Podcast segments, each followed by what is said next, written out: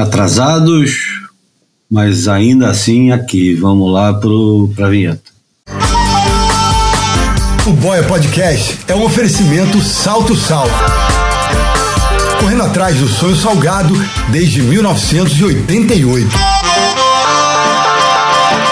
Bem-vindos ao Boia número 221, uma ilha de informação cercada de água salgada ou filosofia de botequim sobre surf e seus afins, líquidos e sólidos. O Boia é gratuito e sai toda terça-feira, apresentado por esse que vos fala, Júlio Adler, João Valente do outro lado do Atlântico, em Lisboa, e Bruno Bocaiúva aqui no Rio de Janeiro também, três surfistas sem alma. Nos avalie na sua plataforma predileta e se você, e se, olha, rolou tudo. Se você gosta de nos ouvir, a melhor maneira de contribuir é compartilhando os áudios daqui, o link, enfim, esse negócio todo. Siga-nos no Instagram para ver a imagem falada e não deixe de visitar o boiapodcast.com para conferir tudo que fica ou ficou de fora de cada episódio. No boiapodcast.com você pode encontrar os links comentados no Boia, ler os textos, assistir os vídeos e comentar o que ouviu aqui. Se quiser nos ajudar financeiramente, temos uma campanha no PicPay e no catarse.me barra apoia. Qualquer valor é bem-vindo e semana passada eu convoquei a galera e o pessoal compareceu. Legal pra caramba, cara. Muito obrigado, de verdade. As camisas do Boia é, voltaram. Tem as duas primeiras do Alan Sieber e a última feita pelo Pablo Etchepari. Elas estão lindas, elegantes e confortáveis. É só você passar no site da South to South e comprar, que elas são espetaculares. Eu ainda não peguei a minha, nem o Bruno, nem o João, mas já vou pegar essa semana em São Paulo. Inclusive, aproveitar para convidar o pessoal que está em São Paulo, porque vai ter o lançamento da coleção de coleção de verão da South to South lá na Board World no, na quinta-feira. Vamos lá. Quinta-feira, dia 19, das 18 até fechar na rua Augusto Tolle 543, lançamento da coleção Verão da South to South, lá na Board World. E vai ter música ao vivo, flash tattoo, telão na parede, sorteio de brinde, cardápio especial e cerveja. Opa, isso não pode faltar. Vou dar boas-vindas aqui então para meus camaradas. Viva João Valente, onde é que você está agora e como é que está seu dia? Tô aqui em Lisboa, cara. Tô aqui em Lisboa e parou de modular tudo, parou de correr a FI. Ah, não, agora tá indo. Ah, tecnologia querendo passar a perna. Não, tô aqui por Lisboa, é, downtown mesmo. Dia de folga aqui no escritório, quarta no, no, no trabalho, quarta-feira. Tô aqui aproveitando para botar as notícias em dia para os amigos, tanto os de gravação quanto os que nos ouvem. Bom, Bruno Bocaiúva, como é que estão as coisas aí pelo Jardim Botânico? Fala, Júlio, João, amigos e amigas. Tranquilidade aqui no meu núcleozinho, é, dentro do horto aqui, no subbairro do Jardim Botânico. É, não tem mais criança em casa, eu ia dizer que as crianças estão na rua, mas a adolescente está na escola, a adulta jovem está no trabalho, na galeria que ela está trabalhando, e e a patroa, eu posso falar patroa porque ela não ouve o boia, porque ela detesta que eu chame ela de patroa. E acho que já não é mais é, muito correto chamar de patroa, mas vamos lá. É, sei, é jocoso, né? Enfim. Mas ela está trabalhando também, então só tô eu e a minha digníssima vira-latinha aqui, a Milka, e nesse momento silenciosa, deitada aqui no meu quarto, dormindo, me fazendo companhia. Então, olha, hoje a gente tem muito assunto, Aliás, é, hoje vai ser um, um boia político. Se você quiser, já desliga agora, porque vai ter. Vamos conversar hoje. Vamos para tudo quanto é lugar. Fala. Vamos para aí. Fala, Roger Waters. Fala, Roger Waters. o Roger Waters é acusado de ser antissemita, você sabe, né? Então isso. Bom, nesse exato momento. Não combina. Nesse exato momento, nada é uma impossibilidade. Bom, Bruno, começa com a tua música, já direto na sua música, explica por quê, quem, aonde. Ah, cara, não tem muita é, explicação. Às vezes eu né, quero lembrar de alguma entrevista que eu fiz, de algum momento, de alguma passagem, algum show que eu assisti da banda em questão. Mas essa é só um, uma, um clássico da, da que, que povoa aqui as minhas escolhas já desde que eu, esse disco foi lançado ali no, no limiar, ali na virada do acho que do, do século passado para esse. E acho que é um, é um hino, uma música muito poderosa. O cara, àquela altura, era conhecido como Mos Def, hoje em dia ele tem o, o, nome dele alterado depois que ele mudou de, de religião, né? E hoje em dia ele é conhecido como Yassin Bey. É, e sei lá, é, é um disco foda é, que eu ouço há bastante tempo e essa música tá, tá para mim é, é, mais é mais vibrante, é mais que, que me marcou mais desse disco específico.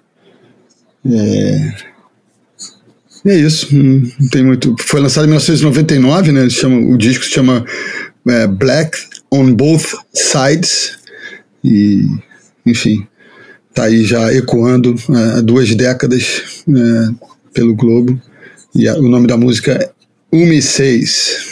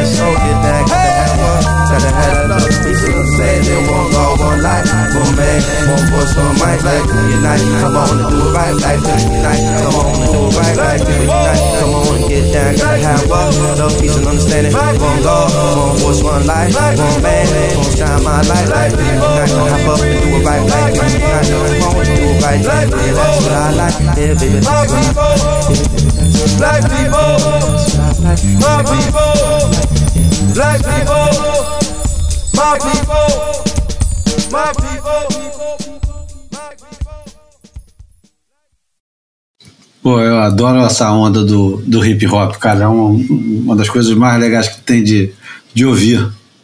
É bom demais, né? E, e ele depois enveredou para Hollywood, até para Broadway também, né? É, atuou aí em alguns filmes e algumas Que peças. disco é esse, cara? Bichinho? Como é que chama, como é que chama esse disco?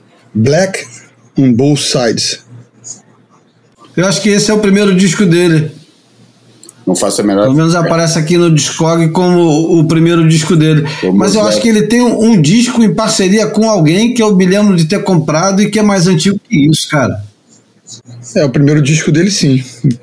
Então, mas eu me lembro de ter comprado um de agora, porra, não vou lembrar nunca qual é o disco. Mas eu me lembro de ter comprado um disco dele antes disso em parceria com alguém. Marcão, Marcão deve saber disso. Marcão sabe das paradas todas. Aliás, Marcão tá fazendo um belo trabalho no, no Challenge, hein? Marcão e as suas, Marcão e as suas analogias de, de música na, na tran. É, tá, tá. Tá feliz lá. Falei com ele hoje mais cedo, é, dia de folga, arrumou uma pranchinha com meu querido amigo Márcio Peruca, que manda e desmanda lá em Saquarema. Arrumou uma, uma biquília lá do Lucas Chumbo e foi pegar as marolas cara hoje. que solta e manda prender, né? Bom, vamos aproveitar e já vamos cair direto dentro d'água lá em Saquarema, no Challenger. Quais são as novidades, Bruno? Quem é que se classificou já e quem é que não se classificou? Não, tô brincando, só quem se classificou, Bruno. Porra, é, a gente já. o- quando o campeonato chegou no Brasil, é, a gente só tinha é, dois homens classificados e uma mulher, né? Só os, os dois Goofs, líder e vice-líder, o, o Cole Hausman e ah, o, o, Jacob Jacob, o Jacob Wilcox. E aí depois começamos a, a enfileirar outros classificados, né? Acho que para alegria aí do a nossa e, e da comunidade surf português especificamente, o, o João e, e todos os amigos aí. Kika está de volta. E, sofri ali um pouco porque na bateria que ele se classifica o, o Alejo perdeu e só tinha chance de se classificar caso né, ganhasse o campeonato, então estava num desafio tremendo pela frente. E o Kikas não, o Kikas era estava em terceiro antes da chegada do Tour no Brasil, né? Então já fomos enfileirando ali o Kikas, depois o, o Crosby, o que coloca aí mais uma, uma dupla de irmãos no circuito, né? Se a gente for fazer um histórico, pô, dá pra fazer um boia só, só falando sobre os irmãos no circuito mundial. Tanta gente boa que, que impactou o tour e outros nem tanto, né? Mas enfim. Um dia a gente faz esse, né? É, eu acho que esse é um, é um tema histórico e, e permanente, né? Então é só a gente vir marchando pelo tempo e, e lembrando dos personagens e contando algumas histórias. Tema riquíssimo. E aí co- continua, con- continua. O Jake Marshall também, né? Fazendo um retorno. O Imai Kalani Devô. Isso no masculino. E no feminino a gente só tinha a, a Sally Fitzgibbons. Eu acho isso paradoxal, né? Porque a gente está diante de um, ah, eu acho que de um processo de renovação que a gente pode quase é, assim é, gravar como, como o, registrar como, como histórico, como revolucionário, que acho que né, a gente tem falado tanto de Caitlin Simmers, de Molly Picklum, de Gabriela Bryan, e de repente vem mais gente nova nessa temporada e, e meninas assim, pouco conhecidas, né, cara? Se a gente for ver aí, é, eu confundi um pouco a, a Sawyer Lindblad com a Alicia Spencer, e as duas entraram, as duas Goofs, é, as duas californianas, e eu gostava do surf da Alice e me dei conta que a da, da, da Lindblad é ainda mais poderoso. Gostei muito do, do que ela apresentou uh, ali em Saquá até o momento. E uma turminha boa. Mas aí tem, tem mais gente, hein? Me ajudem aí. Não, vamos lá. É, a India Robson é, garantiu a classificação dela. India Robson, que aliás, cara, eu acho que, porra, surfa muito, cara. Eu acho ela muito power. Eu também. João, fala. É, totalmente. É uma das deserda, é uma, é uma das deserdadas daquele, daquela chegada, né? Daquela geração toda que a gente está vindo aí chegando. Acho que a India Robinson é, é tem surf para estar tá lá na elite. É, tem surf para ombrear com qualquer dessas meninas que estão agora fazendo sucesso no World Tour depois de uma temporada de, de molho no, no, no de volta no Challenger. E eu acho que agora é para ficar, não é para não é para cair de novo, não. Acho que essa geração aí, é, continuo falando, vai ser uma, uma transformação que já está acontecendo muito repentina. Quando, quando olhar, não vai ter mais ninguém daquelas que, que lideraram essa mudança de paradigma né, no surf feminino. O Crosby e o Kicker se classificaram, como o Bruno acabou de falar. Depois você tem a India Robinson, é, Alice Spencer e a Sawyer Lindblad. Jake Marshall se reclassificou, o e Mike Alane Devol também se reclassificou, e o Eli Hanneman, ou Eli Hanneman, também garantiu a, a classificação. Eu acho que ficamos por aí, né? Não tem mais ninguém. É. O resto agora. Quantas vagas tem no masculino? Uma só? São três, três ou quatro disputando uma vaga, é isso, Bruno? É. Exatamente por aí. Matheus Erdi, é, David Silva, Marco Mignot, quem mais que está na disputa dessa vaga? Eu acho que o, o Kate Madison vai ter.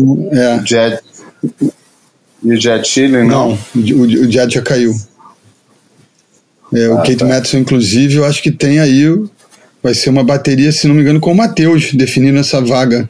É, definindo não a vaga, não, porque os caras precisam passar mais, né? Mas e o Jackson Baker? É, é mantendo a. Ah, é, tem o Jackson também, né? Cara, eu acho que são uns cinco cabeças para duas vagas agora. Porque o Samuca também tá mesmo. É, tando, chegando fora da, da, da, né, da, da, da, linha de corte, né? Ele, ele tinha. Ele conta com 10 mil pontos e um resultado, então, assim, tinha uma situação toda que ainda possibilita ele entrar. E o Michael Rodrigues também, né? Então, assim, eu acho que são já falamos. Ah, o Michael aí, Rodrigues, claro, porra, tava é, esquecendo é. do Michael Rodrigues. E é claro.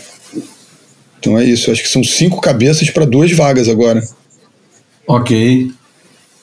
É, o, Michael Rodrigues e o Marco Mignot, eles estão naquele grupo lá que pra, que tinha chance de ganhar sem depender de ninguém, mas tinha que ganhar. Tinha que ganhar o campeonato. Tinha chance de segurar a vaga mas tinha que ganhar o campeonato é, sem depender de mais ninguém. E essa turma, com as derrotas e vitórias da, da, dessas fases, altera muito. É a primeira linha que pô, um monte de gente cai fora na, é, na chance. E, enfim, os cara, o Nolan Raposa ainda estava aí na, no loop, mas, mas é isso, cara. Eu acho que a vaga vai ficar por aí, por esses que a gente já mencionou. Muito bem. É, hoje é quarta-feira, a gente está gravando o Boia atrasado e o. Pô, só, só um comentário, Júlio, só um comentário para finalizar aqui o negócio de Saquarema. É que, porra, cara, que palco, né, para uma, uma coisa tão decisiva. Não sei se vocês estão sentindo isso, mas eu acho que, pô, tá sendo um palco para para separar por performance o, o, o, mérito de cada um, eu acho que está sendo uma etapa incrível. Cara cheio de onda, cheio de oportunidade, com onda boa, cara, com. Pô, tá sendo uma bela etapa de assistir. Não sei se vocês estão achando mesmo, cara, mas eu acho que tá incrível, marca, até agora. E a perspectiva, se chegar para sábado, é que pode ser épico, né? Pode ser um daqueles campeonatos de Saquarema de não sei. É, não, não tem esse feeling e tem aquela história, né? O, o tem que se adaptar ao, ao backwash, à contra-onda, né? E aí eu, eu tô me lembrando aqui do John Vaughn, que tirou a única nota 10 do campeonato. O moleque, não sei se enfim, foi acidental ou ele se ligou nisso, mas ele, ele usa uma, uma, uma propulsão ali justamente do backwash para poder decolar naquele ollie-up gigantesco a partir do, do da, impulsão gerada pela, pela, pela contra-onda. Né? Então, assim, é sempre um elemento presente em Saquarema e quando a maré enche mais ainda. Mas eu, eu tô com o João e eu, acho, eu gosto dessa.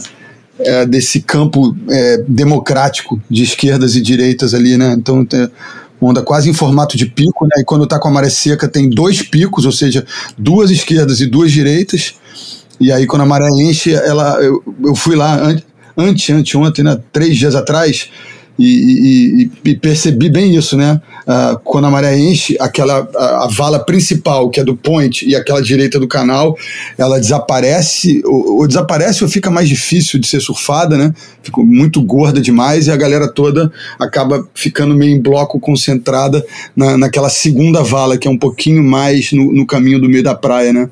Então, mas, mas tem sido. É, onda não faltou, e, e eu acho que sexta e sábado, pô. pô tem manobra de lip, tem manobra acima de lip. Exatamente, surf de borda e, é. e, e, surf aéreo também, né? Tem surf de borda, tem junção, tem junção uhum. pesada, cara.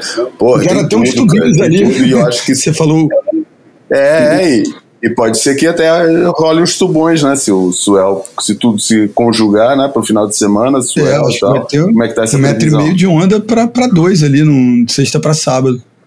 Eu, eu concordo com o João, eu achei o mar bom, esquerda, direita. Pô, eu, eu tava, tava me divertindo assistindo o campeonato. É, tava empolgante. Porra, muita, muita, muita decisão de último minuto em cima, do, em cima da buzina, cara. Porra, tem tido belos momentos o campeonato, cara. Drama, tudo aquilo que a é, gente quer. É, torcer para dar onda boa quando terminar e pronto. Acho que um pouco mais de storytelling na, nos campeonatos não, não, não não, não ia machucar, entendeu? Fazer um pouco mais de aquilo que eles tentam fazer no último dia lá do, do da transmissão do, de Trestles, pôr um pouco mais esse lado de, de, de, storytelling mesmo, né? De contar a história, né? De contar a história que está acontecendo, entrar as baterias, explicar a situação de cada, de cada surfista e tal. Acho que dá para ser um trabalho mais dinâmico do que, do que eles fazem, para dar, dar o contexto do, do, do que a gente está assistindo. Vamos mudar de assunto, chega de Saquarema. Ou talvez vamos continuar no assunto de, de Saquarema, porque essa semana a Federação Carioca de Surf. Vamos entrar nesse assunto agora? Ah, tá, tá linkado, bora. Tá linkado, então vamos nessa. A, a Federação Carioca fez uma carta aberta à comunidade de surf do Rio de Janeiro, que eu acho que diz respeito à comunidade do surf de forma geral, não precisava nem ser só do Rio de Janeiro. Mas eu vou dar uma lida aqui na diagonal. Recentemente recebemos em nossas redes sociais o comentário de um internauta criticando o fato de um estado que recebe todos os níveis de etapas da WSL, QS, Challenger e ICT, só ter realizado uma única etapa do circuito estadual com o ano prestes a terminar.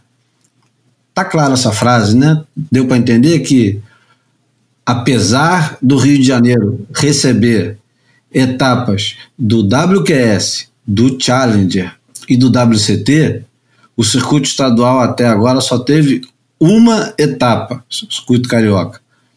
Então ele continua. Concordando em parte com essa crítica, viemos a público responder esclarecendo algumas questões à comunidade sul-fluminense, em especial às associações e atletas filiados à FESERG, Federação de Surf do Estado do Rio de Janeiro. Primeiramente, cabe uma correção. Nesse ano já, já realizamos duas etapas de circuito estadual profissional e júnior do Rio de Janeiro. Uma no município de Quissamã, fevereiro, e a outra em Saquarema, em julho. Ambas com patrocínio master das respectivas prefeituras. E tivemos uma etapa tradicional em Maricá, cancelada na véspera pelo seu patrocinador master, também prefeitura. Todavia, concordamos que isso é realmente pouco para o estado que recebe os maiores eventos do mundo do surf brasileiro.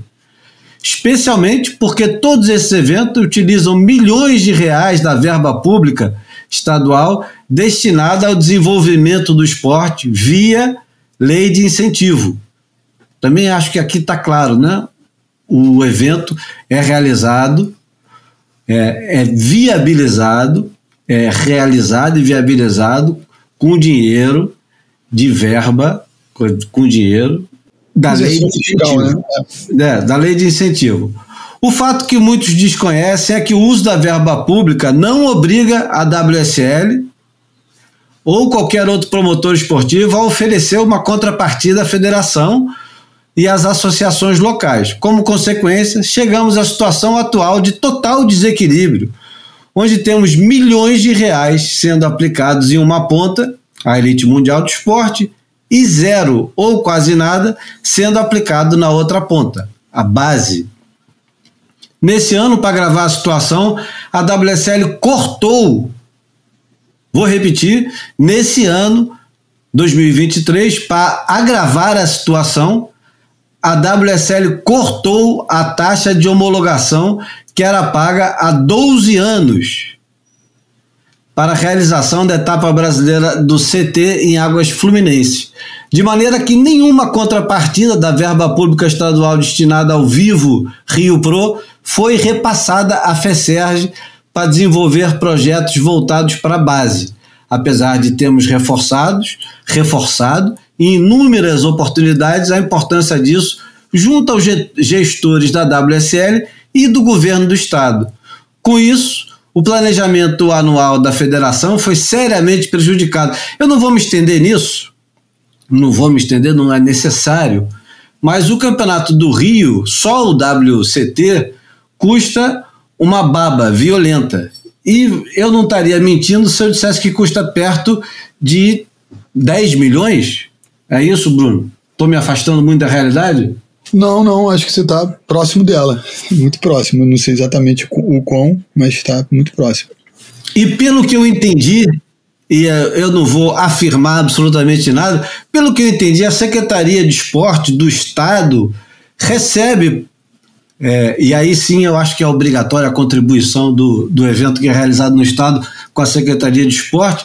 Eu acho que a, eu acho que a Secretaria de Esporte recebe algo em torno de 2 milhões com 10% do dinheiro que eles recebem, talvez a Federação do Rio fosse capaz de realizar um circuito inteiro para a base, para a base júnior, feminino, e enfim. Eu estou lendo isso porque eu conheço o presidente da federação, o Guilherme Aguiar, e ele é uma pessoa completamente confiável, o que eu não posso dizer de muitos presidentes de federação por aí, inclusive é, presidentes passados aqui da nossa federação que eu jamais leria uma carta escrita por eles. E, pô, afirmo com tranquilidade, como diria o Falha de Cobertura, né? Contra... Enfim, tem alguma coisa parecida com isso aí em Portugal, João? Tem um, um olé desse? Tem algum é, aí? Não, cara, aqui o negócio é, o negócio aqui é claro, né? Que o negócio aqui é, é porra, a taxa de homologação tem que ser paga para a federação por qualquer entidade que queira organizar um campeonato no território português. Ponto. Entendeu? E é uma das formas de financiamento da federação, é tutela dela, né? É isso. Ela é tutela os clubes, os clubes têm a tutela geral e depois é um acordo da federação que também a própria verba atribuída aos clubes, parte do orçamento da federação, e isso é uma parte fundamental da, da do financiamento. É, a coisa funciona assim o que tem a, a, grande guerra aqui, é, ou uma das. Não sei, nem, é, nem chamaria guerra, mas é uma das batalhas, é que na, na disputa dos, dos patrocínios privados, é, em que é, eles acham que existe um dever moral de qualquer entidade privada que invista no surf, através de patrocínios, etc., é, o dever de patrocinar alguma coisa é, da, da federação, porque na, na verdade a federação é que cuida da base do, do, do negócio e, e, precisa se financiar. E acha que é uma. Acha que existe esse dever moral né, do lado das entidades privadas de patrocinar aquela que faz sentido, né, por um lado, né, trabalhar na base do esporte é a, é a que menos visibilidade dá para um eventual patrocinador, né? Então é, é quase uma disputa é, injusta do mercado de, de, de, de, eventos hoje em dia. Eu fiz um, um deverzinho de casa e mandei uma mensagem para o camarada que trouxe a SP de volta para o Brasil em 86, o Alf Lanhado, quando fez o Hang Loose 86 e como é o campeonato internacional mais antigo, ainda em curso, ainda acontecendo, eu perguntei se é, qual era a praxe do negócio, né? qual é o costume de fazer, se no primeiro já foi cobrado alguma coisa, para a FECA Surf, na Federação Catarinense de Surf na época, e depois, em seguida, Fernando Noronha para a Federação é, Pernambucana, etc. e tal. E o Alfa, apesar de dizer que não é obrigatório, esse negócio, como muitas coisas que acontecem é, com dinheiro na política, às vezes não é ilegal, mas é imoral, né? Então, essa, essa contribuição, ela vai do, do bom senso, né? E da boa vontade que o sujeito tem, sujeito, sujeitos, produtores, realizadores, entidades, de contribuir, deixar algo para o Estado que ele está utilizando como palco, né? É o mínimo isso, eu acho, né, não, Bruno? Ah, total, né? Assim, convencionou-se é, pagar o, o, o, redirecionar esses recursos de, de, é, durante tanto tempo que na minha cabeça era, era algo oficial, né? É, me surpreendeu até. É, a, a, alguns detalhes da carta do Guilherminho, mas é, é, impressionante como, como ele é articulado, como ele é preciso e como ele, ele representa um, um dirigente esportivo, um dirigente do surf diferente da, da maioria que, que a gente conhece, ou que a gente já, uh, já conviveu, né? O cara, realmente, estou com o Júlio nessa. Super correto, faz um trabalho exemplar na Associação do Arpoador. E, e, e, não por acaso, enfim, abraçou a FESERG com, com, com essa marca da ética da, da das contas abertas ou, ou né, da, das atitudes assertivas e, e eu acho que tem que estar tá em lei, né? Tem que estar tá em lei que que é, esses recursos têm que ser empregados no, na mesma modalidade esportiva, inclusive, porque às vezes é, acontecia isso também, o recurso voltava para a secretaria e parece que aí o, o secretário tinha a prerrogativa de escolher, às vezes até escolher uma outra modalidade para receber esses recursos, então é, eu acho importante que esteja é, legislado isso e legislado para que volte é, para a mesma modalidade e para iniciativas de, de, de, eventos de base, ou enfim, para a estruturação de, de, desse, desse solo, dessa, da base da pirâmide, né? Porque a gente sempre fala aqui, quando a gente fala do alto desempenho, da elite, do Championship Tour, a gente está falando do topo da pirâmide, né? E onde poucos, pouquíssimos têm acesso. Então a gente precisa é, a partir de, de, desses recursos é, levantados para esse, esse grande, esses grandes eventos que, que sejam contempladas aí verbas para a galera agitar a base, para esse celeiro continuar produzindo esses campeões que nos enchem de orgulho aí. É, pô, eu acho. Eu acho que, eu acho que parte dessa responsabilidade devia ser assumida pela Confederação Brasileira, que quando precisa dos votos das federações é muito ativa, e, e muito solícita, e eu acho que agora com, com finalmente, quando a CBS está fazendo um trabalho extraordinário que merece mil elogios nossos e que está recebendo verba federal agora, porque o surf, além de esporte olímpico, é esporte com medalha de ouro, então tem mais incentivo a partir do governo. A Confederação Brasileira de Surf tem uma obrigação também com a Federação Carioca de brigar por esse dinheiro para a Federação Carioca, não acha? Ah, total, total. E, mas não, eu acho que é questão de tempo. Eu acho que talvez essa carta do, do Guilherminho já esteja repercutindo por aí e em breve a gente possa noticiar desdobramentos desse processo. Que bom. Vamos, vamos seguir em frente já, João? Bora. Vamos lá. Será que a gente já passa para a segunda música com 22 minutos ou tá cedo demais? É, não sei, eu acho que uma musiquinha pega sempre bem, né?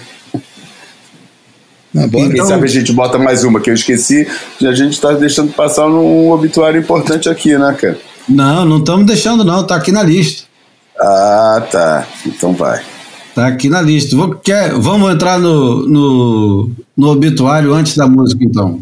É um obituário repleto de mistérios, né? Porque ninguém sabe sequer a data que o surfista e escritor Alan Weisbecker, surfista de Long Island, mas que adorava a cidade que ele elegeu como sua, que era Montauk.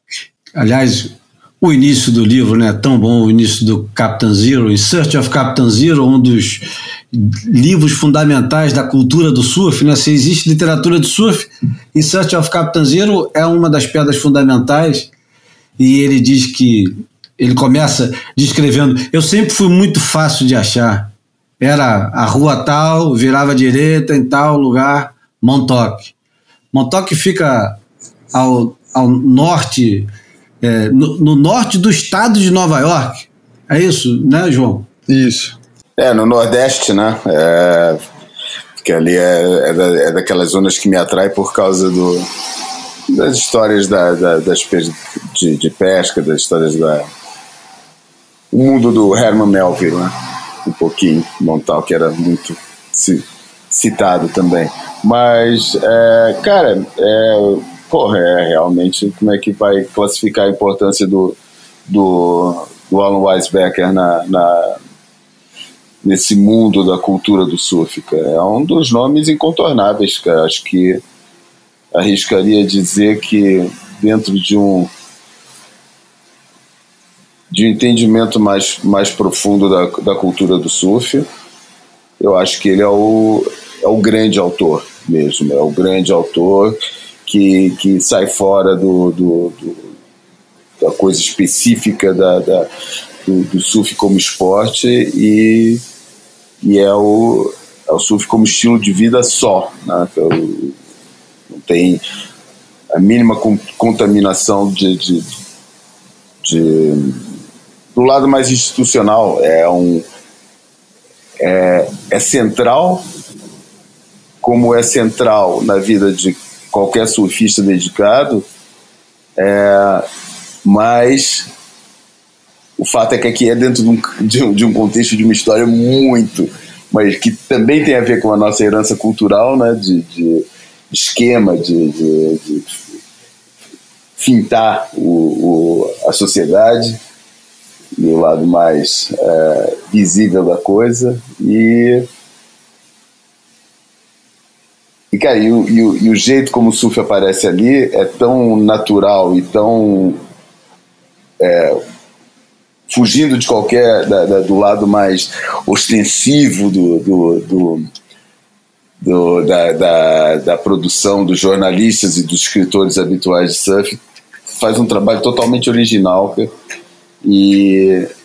E, porra, e é, e, é, e é inacreditável como é que aquilo ainda não deu um grande filme, cara porque com tanta merda que já se fez querendo falar do surf, como, como o, o Weisbecker, cara, seria a história definitiva. O Cosmic Banditos, cara, é um dos livros mais alucinados que eu já li e boto lado a lado com qualquer coisa do Hunter Thompson. É, em termos de loucura, cara. Você fala, tipo, cara, como é que isso está acontecendo? Você sabe que acontece, né, cara? Provavelmente até pior tem histórias mais incríveis ainda, mas é, é, é, eu trabalho agora. Você conviveu com ele, né? Você conviveu com o personagem. Isso aqui me fascina, né, cara? Você conviveu, porra, muito de perto com ele num ambiente totalmente dele, né? Cara? Você foi visitar o, o, o Leão na toca mesmo. Né? Bom, apesar, apesar do barulho aqui no fundo, eu vou, eu, eu preciso abrir um, um não é nem um parênteses, vai ser um parágrafo inteiro para dizer quem é e por que, que eu o conheço e aonde eu encontrei. Quem escuta o Boia desde sempre já ouviu essa história, mas eu vou contar de novo agora. Não sei se vai ser resumido ou não, mas vamos lá. O, o Alan Weisbecker, a, americano de Nova York, do estado de Nova York, né? não é da cidade, né, João? É. É Nasceu em 1948 e em 1969 ele foi morar no Havaí com o melhor amigo dele e pegou o dinheiro que ele tinha convencido os pais de pagar para ele universidade no Havaí, pegou o dinheiro, ficou morando no North Shore, realizando o sonho de todo. É, o cara estava saindo da adolescência, né? Todo, todo camarada que estava saindo da adolescência naquela época de guerra do Vietnã, final dos anos 60 nos Estados Unidos, com a perspectiva é, da, da pós-guerra que trouxe uma liberdade enorme para essa rapaziada, a liberdade de, por exemplo, não precisar seguir a carreira do pai como médico, engenheiro e tal, e fugindo também dessa vez, fugindo da, da, da guerra do Vietnã. Aliás, porra, já vinha o histórico de guerra americano com Coreia e, enfim. O camarada vai morar no, no, no Havaí, no North Shore, a descrição dele do dia, o dia épico, também muitas vezes aqui é, citado, que é a grande ressaca de 1969, aquela ressaca onde o Greg Noll pega a onda é, definitiva do surf até então e nunca mais volta para dentro d'água porque era a maior onda jamais surfada. Tudo que acontece de superlativos no surf até os dias de hoje com jet ski e ondas é, realmente gigantescas, estava sempre resumido em 1969, com algumas poucas, pouquíssimas exceções, como o Swell de 86 e é, etc. Vamos lá. O, o Alan Weisbecker perde tudo nesse Swell de 1969 porque ele tinha investido a grana toda e tinha guardado também a grana toda numa casinha na beira da praia em Sunset Beach. O mar fica gigante, destrói a casa dele. Ele fica sem saber o que falar, né, para os pais. Porra, o que, que eu vou fazer agora da minha vida? Se manda, eu vou resumir, né? Se manda é, para a Europa com, com o melhor amigo dele, começam a fazer um movimento, descobrem que existe a possibilidade de fazer um movimento de rachixe desde o Marrocos, que tinha uma, uma base militar? Base. base militar, isso. Tinha uma base militar americana em Marrocos. No Marrocos tinha uma base militar americana e ele começa a fazer é, um pequeno tráfico de, de rachixe entre Estados Unidos e Marrocos. Vai bancando a vidinha dele é, frugal na Europa vai até a Alemanha, compra um, um, uma Kombi com a grana do, do movimento já, depois dirige até Marrocos, passa a fazer um, um, uma, uma rota ali, né? E esse camarada começa a crescer no, no mundo do tráfico e, porra, vê que o negócio está indo muito bem e até, porra, entrar no, num tráfico com muito mais volume. Finalmente, é, como toda boa história, ele um dia, ele e o amigo dele falam: não, vamos fazer a última grande viagem e, porra, alugam um cargueiro, enche de maconha, manda para os Estados Unidos e quando está chegando perto dos Estados Unidos, é, não sei se alguém denunciou, possivelmente alguém denunciou e a guarda costeira descobre e eles, ao perceber que estão chegando muito perto da costa americana, eles precisam afundar o navio ou vão pegar a cana pro resto da vida, né? E aí os caras afundam o navio com a porra da maconha, que eram milhares e milhares de sei lá quantos quilos tinha naquela merda. João se lembrar de algum detalhe, pode. Não, eu já não lembro. E se também estiver falando merda, conserta.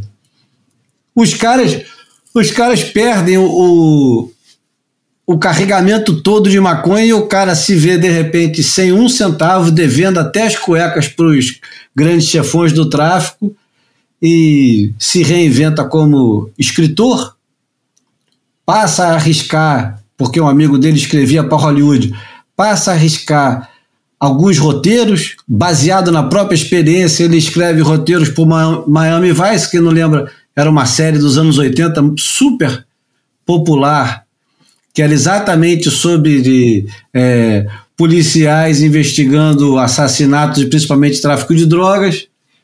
E ele falando. Aliás, ele escreve também True Crime e algumas coisas. Eu sei que eu fui conhecê-lo lá em Pelicano Point, 1993 ele sempre passava as férias dele com um grande amigo e excelente surfista, Tony Caramanico, que também é lá da, da área dele. Excelente surfista. Depois pode pesquisar por esse camarada. Ele deve estar com 70 e poucos hoje em dia, o Tony Caramanico, e, surfava muito bem, era parceiro, ficavam numa cabaninha que o Tony Caramanico tinha comprado nessa ilha. E os caras ficavam lá fumando bagulho, tomando cerveja, vivendo a vida, pegando altas ondas. E ele tinha escrito um livro na época, Cosmic Banditos, que tinha sido traduzido aqui pela Paz e Terra, eu acho, editora Paz e Terra, que tinha o. Eu acho que a tradução e a introdução era do Rui Castro. O livro é muito bom, é divertidíssimo. São dois malucos fazendo tráfico e se drogando e bebendo sem parar. É um, é um livro. Esse, esse livro é inebriante, né? No sentido literal da palavra. Ah, é. Lê o livro e se sente meio tonto, né? Porque os caras eles estão o tempo todo dando um gole alguma merda, dando um teco, fumando alguma porra, né? Cara, é, é, é, totalmente irracional o negócio, cara. É um, mas é bem como o Hunter S. Thompson é, faz também, cara. Mas é, eu, eu, eu, gostava da descrição que tinha na, na contracapa do Cosmic Banditos de alguém comentando num uma dessas revistas literárias qualquer que fala é, esse Alan Weisbecker, como é que é? Alan Weisbecker outgonzos Hunter S. Thompson. É, porque Cara, é, é, inacreditável você fala, como é que esses caras funcionam? Como é que esses caras conseguem manter um diálogo muito menos, pô, lidar com situações de vida ou de morte, onde, porra, é, é, é muito divertido, é muito divertido. Pô, e, e quando eu conheci ele, ele só tinha esse livro, estava meio perdido na vida, sem saber muito o que fazer. Ele escrevia eventualmente para surf, ele para surf. A gente já citou dele uma história maravilhosa, uma das melhores lendas do surf de sempre, que é Jocks Night Session, que é a, a, a história da sessão noturna em um meia gigante do Jock Shutterland. Uhum. É, completamente aditivado com o ácido mais poderoso que existia no final dos anos 60 início dos anos 70. Nem, ele até fala o nome do negócio. Eu não sei se era o próprio Orange Sunshine ou se era um desses nomes pomposos de ácido, mas eu sei que aquele negócio, o cara tinha um vidro e você tinha que colocar a pontinha do dedo na. Era tipo um, um um mel, né, João? É, de gota, né? De, de é. líquido, né? É. Uma coisa meio parecida com mel, e aí você botava, colocava dentro da boca, porra, só um pouquinho de nada e ficava descaralhado por horas a fio. E parece que nesse dia o cara enfiou o dedo inteiro na parada. É, é, é full finger. E aí foi surfar e o Aimeia no final do dia, quase escurecendo, com o mar subindo 25 pés. A história é maravilhosa. É. Eu não sei se ela tem em algum lugar. É, eu sei que ele perde a prancha, o Jock Shuttle perde a prancha. E o, o Alan Weisbecker mandou pra gente, pra mim e pro Bomba, tava eu e o Bomba lá, Pelicano Point. Ele mandou uma cópia da, da reportagem, junto com umas fotografias que ele tirou. Eu vou colocar lá no boiapodcast.com para vocês verem. Não é mentira. Tô dando uma de Tito agora. Tenho fotos para provar o negócio. Nas fotos não tá o Alan, mas quem fez as fotos foi o Alan. E aí, em 1996, ou seja, três anos depois, o Alan Westbeck escreve o In Search of Captain Zero, que é a história da, da busca dele por esse camarada que era o grande amigo dele e o primeiro parceiro de surf, que tinha sumido completamente. Ele tinha perdido o contato e ele achava que o amigo podia é, ter sido morto ou podia estar é, tá viciado em alguma coisa, mas ele queria procurar o amigo e a última pista que ele tinha é que o amigo tinha ido down south. Down south era qualquer coisa depois do México, né? E aí ele vende tudo, compra um carro e faz a viagem até a Costa Rica. O livro é fantástico, o livro é maravilhoso, envolve toda sorte de aventuras e de coisas que deram errado. Ele encontra o amigo dele, o amigo dele viciado eu não me lembro agora, viciado em crack, eu acho. Nem sei qual das drogas da época era, mas eu estava fudidaço e não queria mais ver ele, não tinha mais a menor afinidade com ele. Nem era mais o, o, o cara que ele imaginava, né? Uhum. Esse livro rendeu um documentário, aliás, dois documentários, que são muito bons, todos dois. Um é. Peraí, que eu preciso falar o nome correto dele, né? Um chama. É, caramba, cara.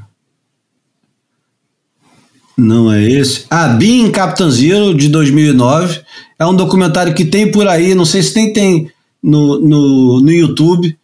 São entrevistas com o próprio Captain Zero, né? Que o Captain Zero é o apelido que ele deu. São Tem no YouTube, entrevistas. sim. Hã? Tem no YouTube, sim.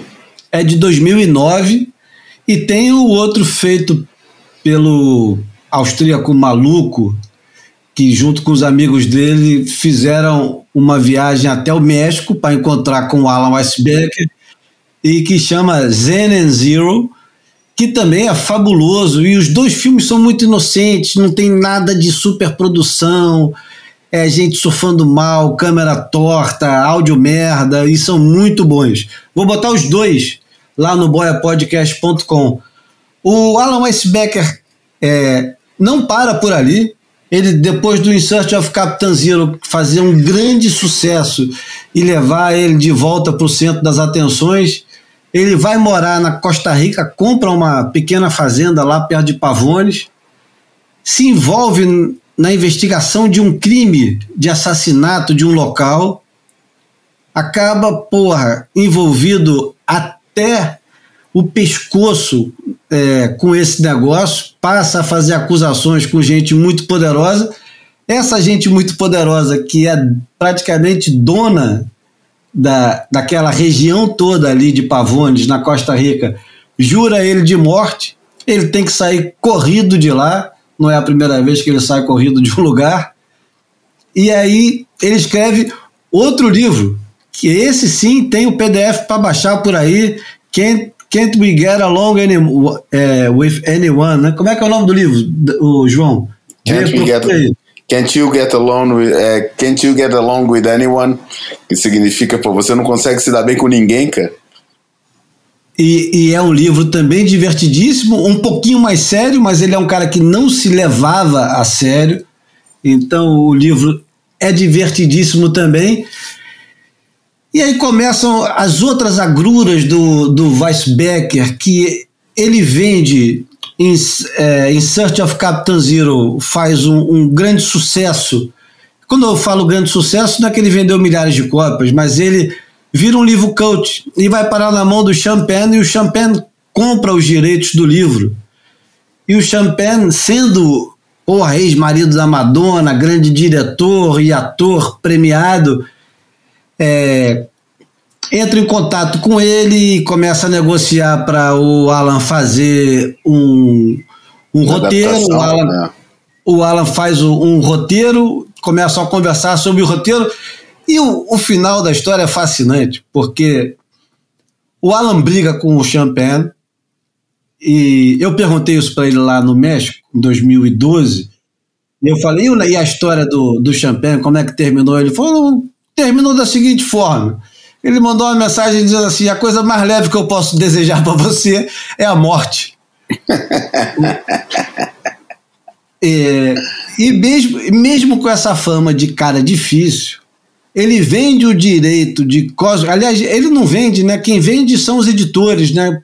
Porque nos Estados Unidos você é, cede os direitos para o editor e o editor vende para o Robert Downey Jr. Não é o Robert Downey Jr.? Cara, Eu eu acho não que é. lembro. Ele vende o Robert Downey Jr. o direito de Cos Cosmic Banditos e também não dá em nada. E eu acho que o último livro dele ele também vendeu.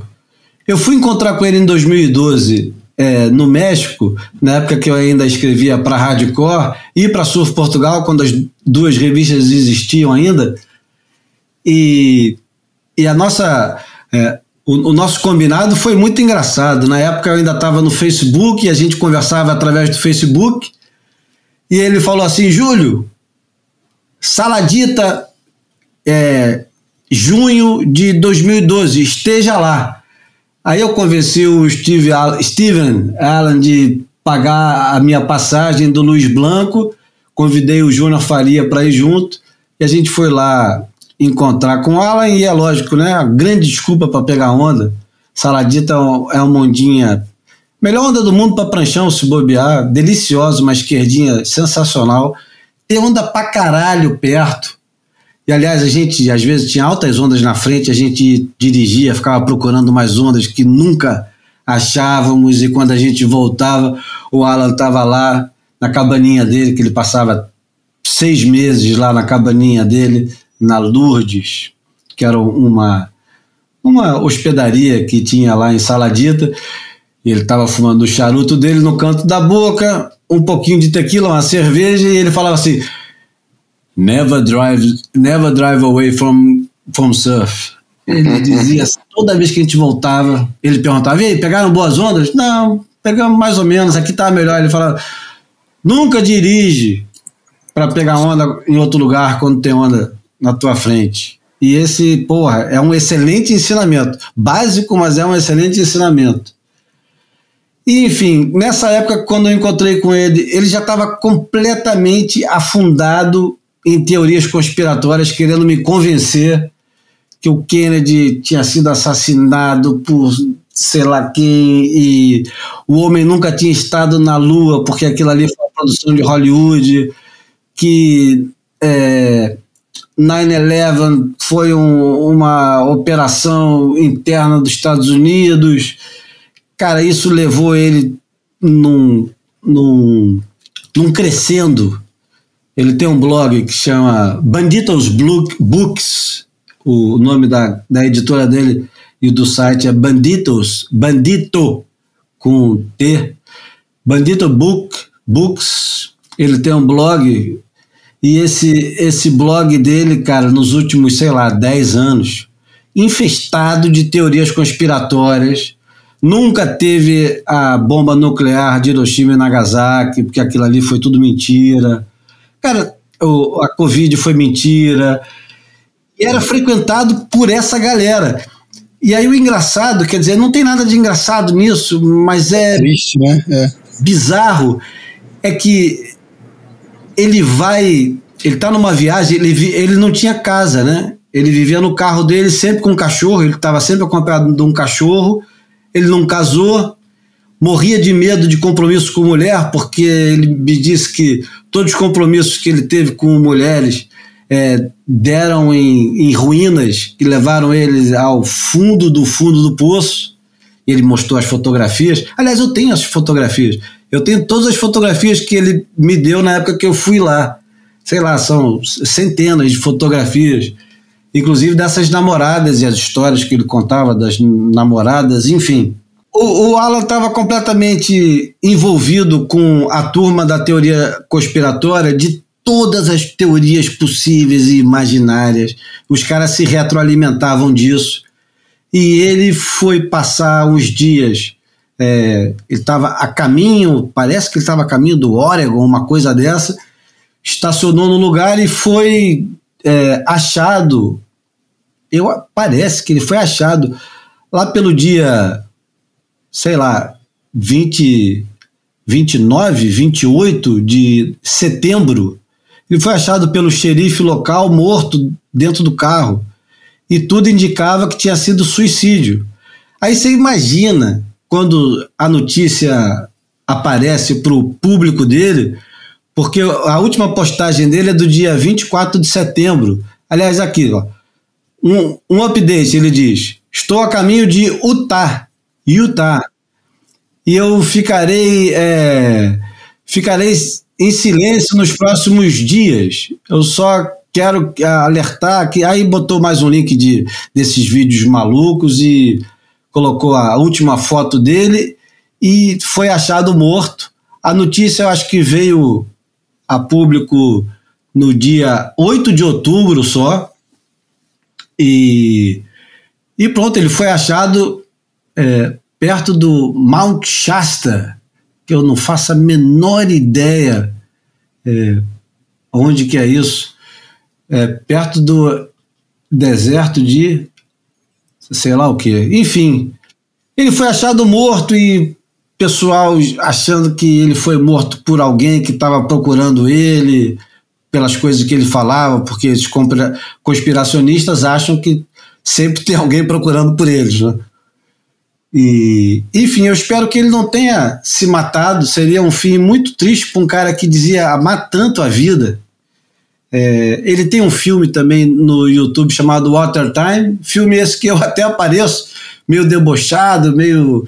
É, ele me sacaneia, ele sacaneava todo mundo. Ele per pergunta se eu acredito nas teorias conspiratórias e eu digo que não. Cara, eu, eu lamento muito a, a perda do, do Alan. O pior de tudo é você não ter mais a chance de ler nada dele futuramente. Aparentemente, ele estava escrevendo um outro livro que eu espero que seja de surf, não de teorias conspiratórias. E o mais gozado de tudo é que nos comentários do, do blog dele, o pessoal está muito mais preocupado com o que vai acontecer com o Gus, que é o cachorro dele, do que qualquer outra coisa, cara. Deixa para vocês agora. Faz sentido, né? Pelo menos o Gus está vivo, né? Em relação a ele agora, o que, que você vai fazer? Pô, lamentar e esperar que a obra dele é, perdure aí de outras formas, além daquela que ele deixou. A literária, que já é muito boa, já é muito especial tendo a acreditar que, porra, se ele tivesse ficado só no bagulho, na, na, na tequila, no uísque, na cerveja, etc., no, no álcool e, e, e, na erva, ele estaria estaria vivo, estaria entre nós. Eu acho que a cocaína, é, porra, é muitas vezes é um caminho sem volta. A gente já perdeu tanta gente querida, tanta gente que contribuiu tanto para mas eu acho que você entendeu mal, Bruno. Ele, ele não, não tava viciado em cocaína, não, cara. Não. Ele não. gostava, ele gostava mesmo, era de bagulho, charuto e, e álcool. Isso. Ele nunca foi da. Não, ele nunca foi da cocaína. Não, nunca ah, foi. Ele, ele até foi na época de Hollywood, ele falou que. Mas que não caía bem para ele. Ele não era da. da o, o, Captain Zero é que ficou viciado e que se fudeu lá. Não sei nem se tá é, vivo. É, é, exatamente. O Capitão Zero não é ele. Não, não, eu sei que o Capitão Zero não é ele, mas é porque eu tenho, sou preconceituoso quanto a essa, substância, e, enfim. E quando a galera começa a, a, a pirar aí com, com, essas teorias conspiratórias, eu sempre penso na, na mardita. Não, pô, o que mais tem é careta com essa merda. Dos filmes que você falou aí, você mencionou o Zen and Zero? Sim, falei dos austríacos claro. malucos, cara. Austríacos malucos, claro, claro, claro que sim. É o isso. cara que fez o Zen and Zero, inclusive, ele foi trabalhar para Red Bull por causa do filme depois, né? Uhum. E ele, e, pô, e esse maluco, que eu não me lembro o nome dele, eu conheci pessoalmente, era perigosamente maluco, daqueles caras que tem que sair de perto. O, o cara que fez o filme sobre ele. Conheceu esse cara, João? Não, cara, não conheço, não. Não, Mas são os era... renegados do, né, da, da, história, né, cara? Eu também tenho um fraquinho por esse cara, desde que eu não tenho que lidar com eles muito, né? É, é, é esses personagens são pô, fabulosos de longe, né? É, exatamente. Certo, cansa, deprime e, e angustia. É o, o Michael Gintar. É esse mesmo. Esse, esse maluco era perigoso. Vamos para a segunda música, né?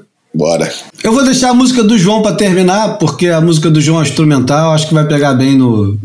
Não, eu achei engraçado. Eu achei engraçado que quando a gente lançou a, o papo sobre o Weisbecker, que a gente começou a falar em obituário e eu tava achando que eu ia falar da música, da minha música, é, mas que tava para botar essa música, tava abrindo mão de botar a música de um obituário que tinha lugar que é do Rudolf Eiley, né? dos Eiley Brothers e que morreu essa semana, né? Daí você já caiu no Weisbecker, eu falei, caceta. Passamos, mas vai. A segunda música de hoje é uma música meio óbvia para esse tempo absurdo que a gente está vivendo. É a música de um dos meus é, artistas prediletos, porque é um camaleão, um verdadeiro camaleão da música contemporânea, o Elvis Costello, dessa vez com os com a banda dele, os Attractions, porque é uma música do álbum Armed Forces, de 1979. O nome da música é What's So Funny About Peace, Love and Understanding. E depois eu volto para falar mais sobre ela.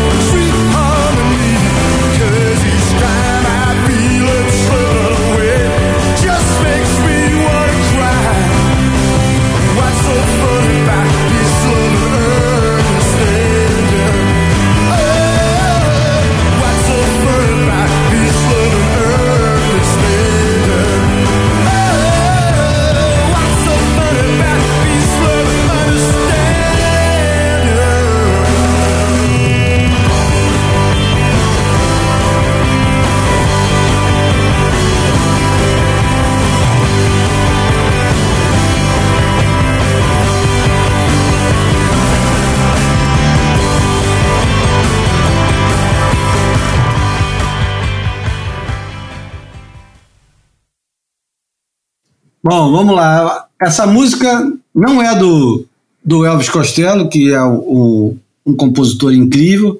Essa música é de um dos parceiros dele, talvez o, o, mais famoso deles, que é o Nick Lowe. A música foi escrita pelo Nick Lowe e o Brinsley Schwartz, que era um, um baixista. É, a música foi lançada no álbum do Nick Lowe de 1974 e depois de ser lançada, que ela, ela foi completamente ignorada no álbum do Nick Lowe e foi é, reproduzida e relançada no Armed Forces, produzido inclusive pelo próprio Nick Lowe, no, no álbum do Elvis Costello, e virou um grande hit a partir desse momento. O Nick Lowe é, era um produtor, era não, e é ainda, além de compositor, músico, um produtor fantástico que produziu Damned, Dr. Feel Good, é, um, um, monte de banda bacana.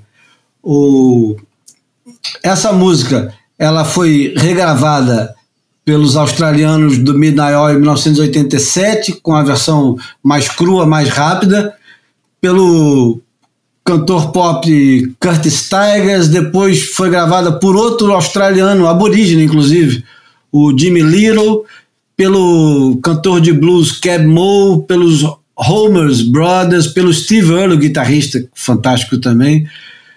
Cara, Candy Staton, Deacon Blues, Cheryl Von todo mundo gravou essa música, que essa música mesmo é um, um hino é, para paz, né?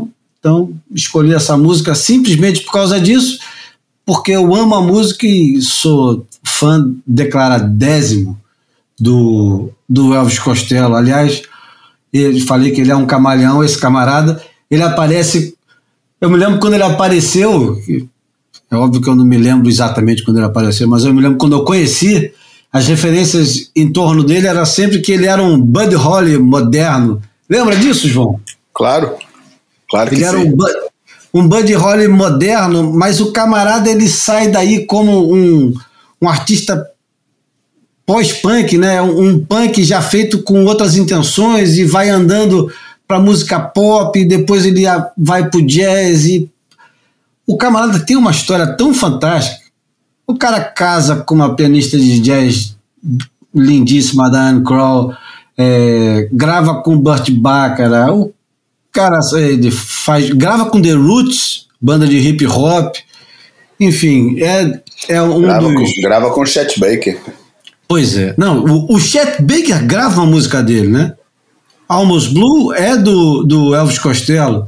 Aliás, é dar nome Não, ao mas, ele, mas ele tem uma participação numa música incrível, é, como, só como trompetista mesmo, num disco do, do Elvis Costello, que eu, agora não lembro exatamente qual é a, a, a Comedians. música. Não, não é isso não, cara. É, Não é mas- Comedians? Não, não é, cara, não é. Eu Vou te falar já o que que é. É, bom. mas a gente vai em frente. O que, que tem mais para falar? Não, eu acho que é, ficamos por aqui e, e vamos pro Almanac, você acha? Eu acho que o Almanac agora é uma hora boa de falar para não ficar falando só de Peace, Love and Understanding. Almanac flutuante. Bom, vou ser sincero que o, o Almanac a gente ficou na dúvida entre tanta coisa que, a, que merecia o Almanac da semana. O Almanac às vezes é meio personagem da semana, às vezes é dica da semana e, e acabou ficando meio autorreferente porque três assuntos estavam em torno. Eu vou começar pelo Almanac de fato e depois vou transbordar para os outros dois. Vamos lá. Quem acompanha o Boia escutou semana passada a imagem falada, que aliás está lá no site, ainda não está no, no Instagram, mas está lá no site. Vai lá no site que tem a, a foto do Luke Shadbolt, né? É o nome dele? É isso, né? Isso. Uma foto fantástica. E aí, o, um camarada que escuta o Boia, aliás, vejam só, é um bodyboarder brasileiro que mora lá nos Açores. Aliás, que lugar bom para pegar onda, né? Os Açores. É, e que tem uma marquinha também super simpática chamada Açores Garden. O Felipe Dorigão, ele falou: Porra, eu conheço o cara que está nessa foto, Renan Fatini. Ele falou: Pô, é o Renan nessa foto e tal. Eu falei: Pô, será que você consegue um áudio do Renan contando a história dessa foto pra gente? Já que passou, mas a história pode ser boa. E não é que a história é boa pra cacete, eu vou colocar agora para vocês ouvirem o próprio Renan contando a história da fotografia. E eu jamais imaginaria que a foto foi tirada tão perto da nossa casa, Bruno. Fala galera do Boia Broadcast. É, um amigo meu de infância comentou comigo, né, o Dorigão, conhecido aí de vocês, brother meu das antigas.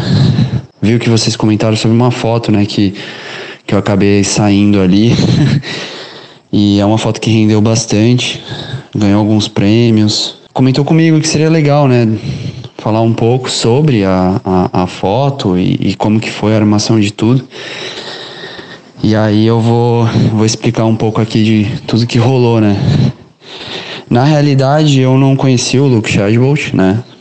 É, Eu tinha conversado com alguns atletas é, e caras que também produzem uns filmes aí é, muito foda hoje em dia, que é o James Cates, vocês devem conhecer, faz uns vídeos aí da galera mais das marcas é, uns filmes mais underground, assim, de surf, né? Que tem bastante do Chip Wilson, o Dion. Esses caras que estão gravando, eles sempre fizeram filme de bodyboard.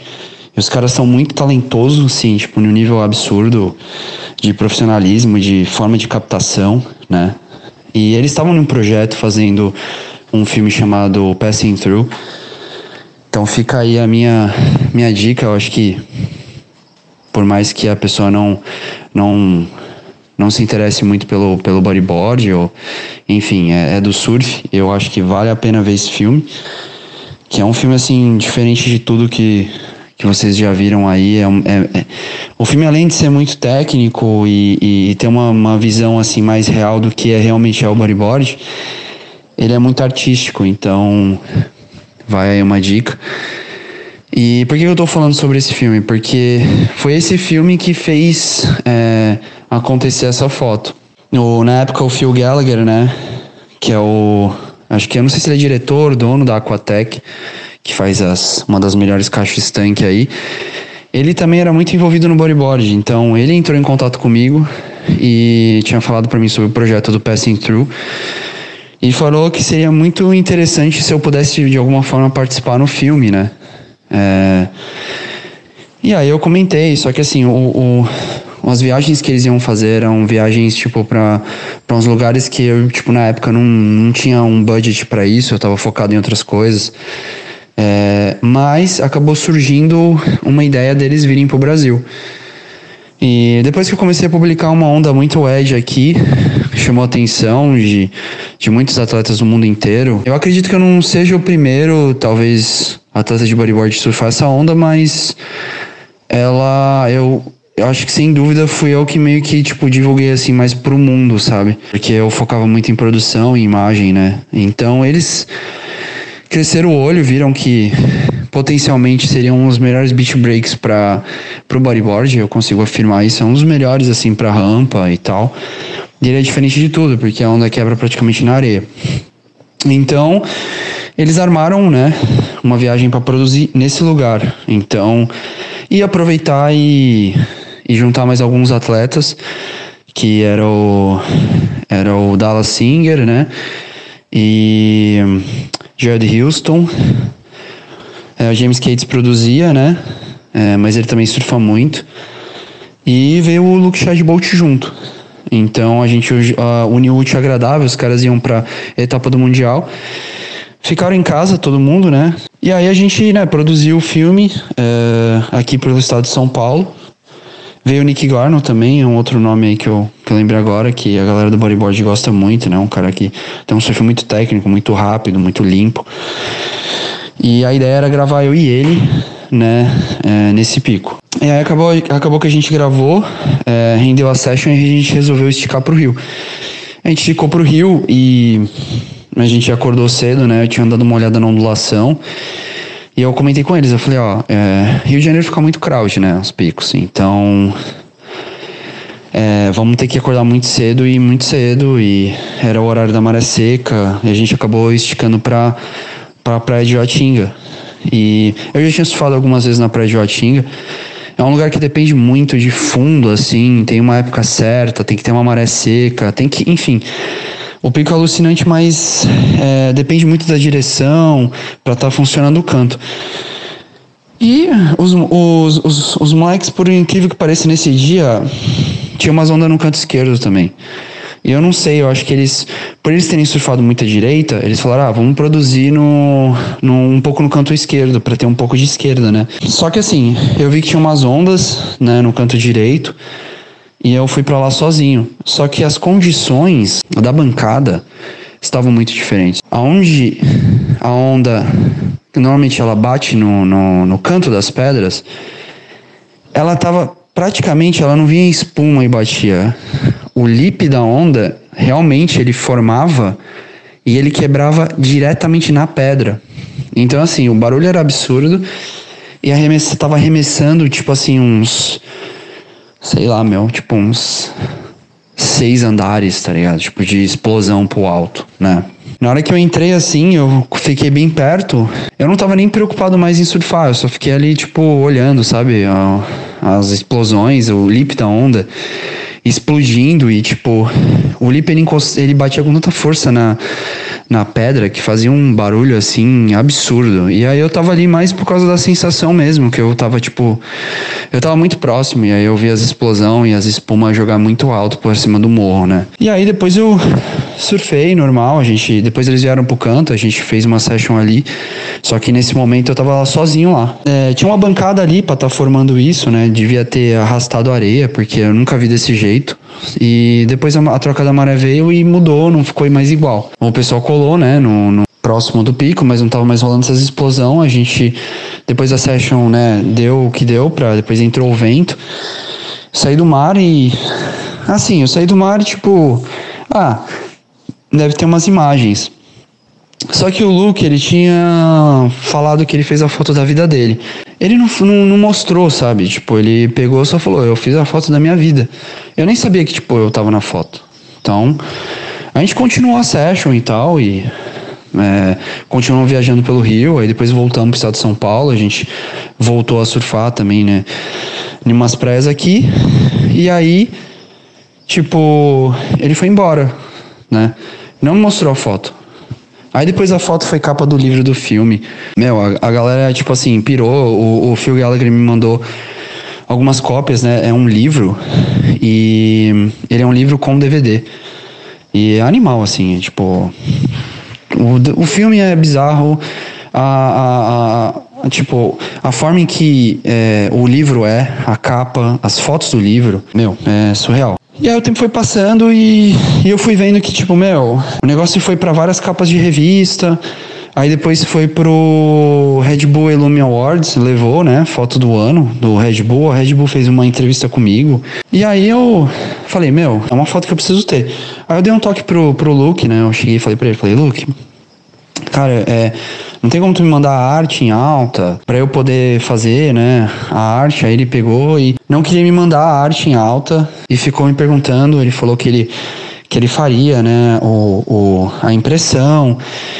Cara, isso foi tipo assim, passando o tempo e, né, e aí foi passando e eu com aquela angústia, tipo, meu, eu preciso ter essa foto, eu preciso ter essa foto, tipo, porque ela é um, assim, ela não é uma foto, tipo, eu numa onda. Ela é uma foto de uma.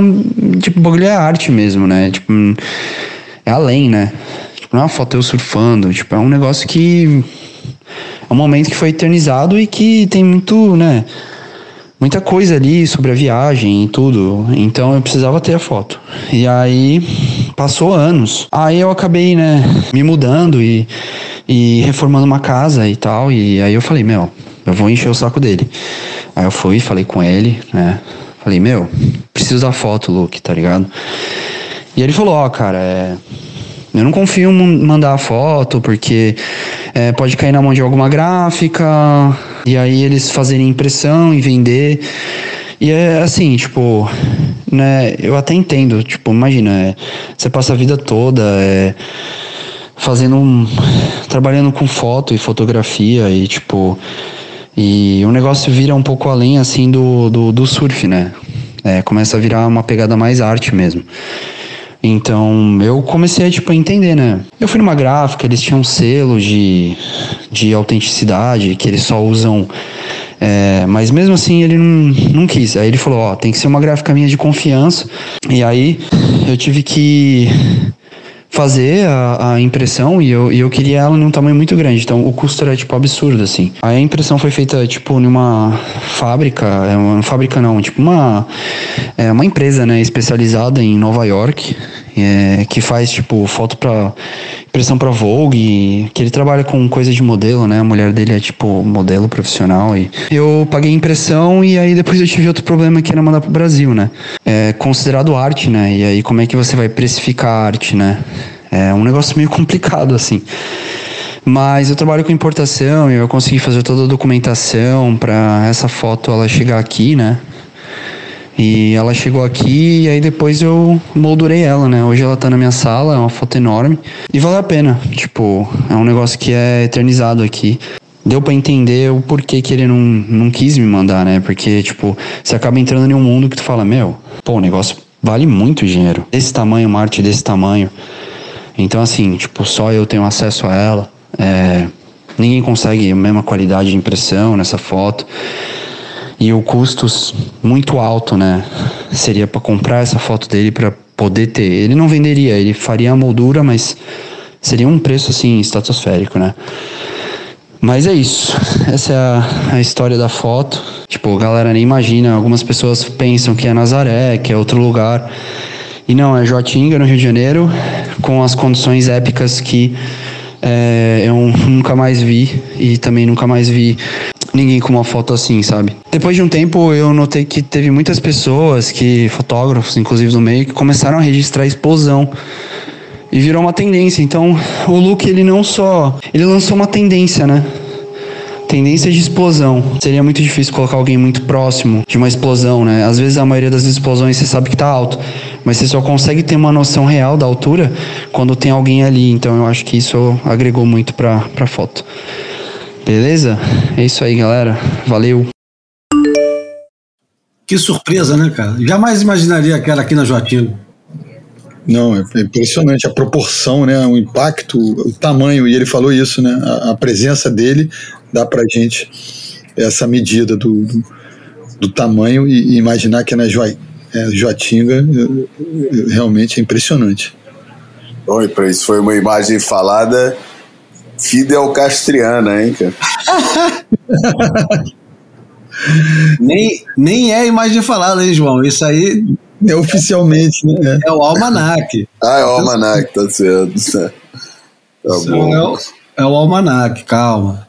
Bom, a, a outra coisa que a gente pensou em colocar no almanac, mas não colocamos, é o seguinte: vocês devem ter visto, e se não viram, irão ver, e se não verem, vocês podem depois consultar o boiapodcast.com.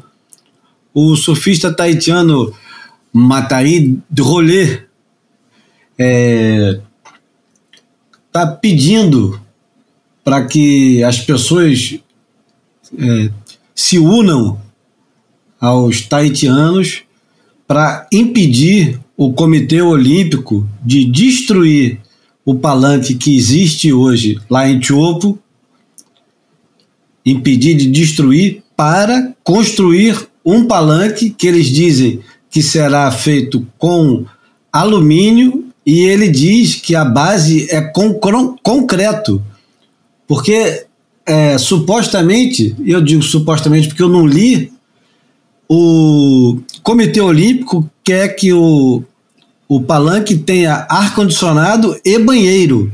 Os caras querem que tenha ar-condicionado e banheiro, e tudo indica que ao colocar o surf dentro das Olimpíadas, o Comitê Olímpico não faz a mais pálida ideia de onde eles estão se metendo.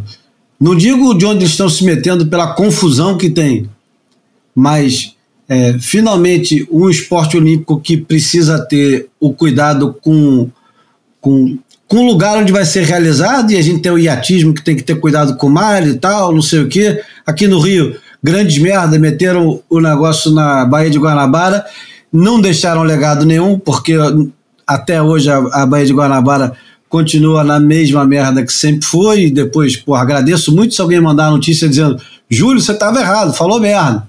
Mas por enquanto, né, Bruno? Que eu saiba, é. continua é, sujo igual, né? A Lagoa Rodrigo de Freitas está melhorando, mas esse é outro assunto. É, não tem nada a ver uma coisa com a outra. É. A Lagoa do Rodrigo de Freitas foi do Remo, é. que é outra história.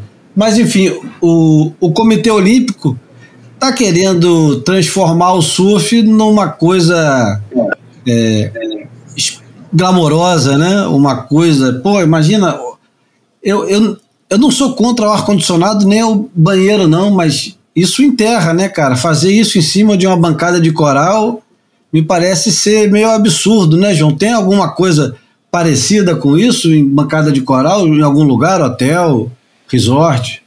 Ah, não faço a menor ideia, cara. Eu não, não, não conheço o, o, o, nível, mas tudo me leva a crer que, que tem coisa pelo menos equivalente de, de de abuso da, da, da, da, do, da, da plataforma viva, que é uma bancada de coral.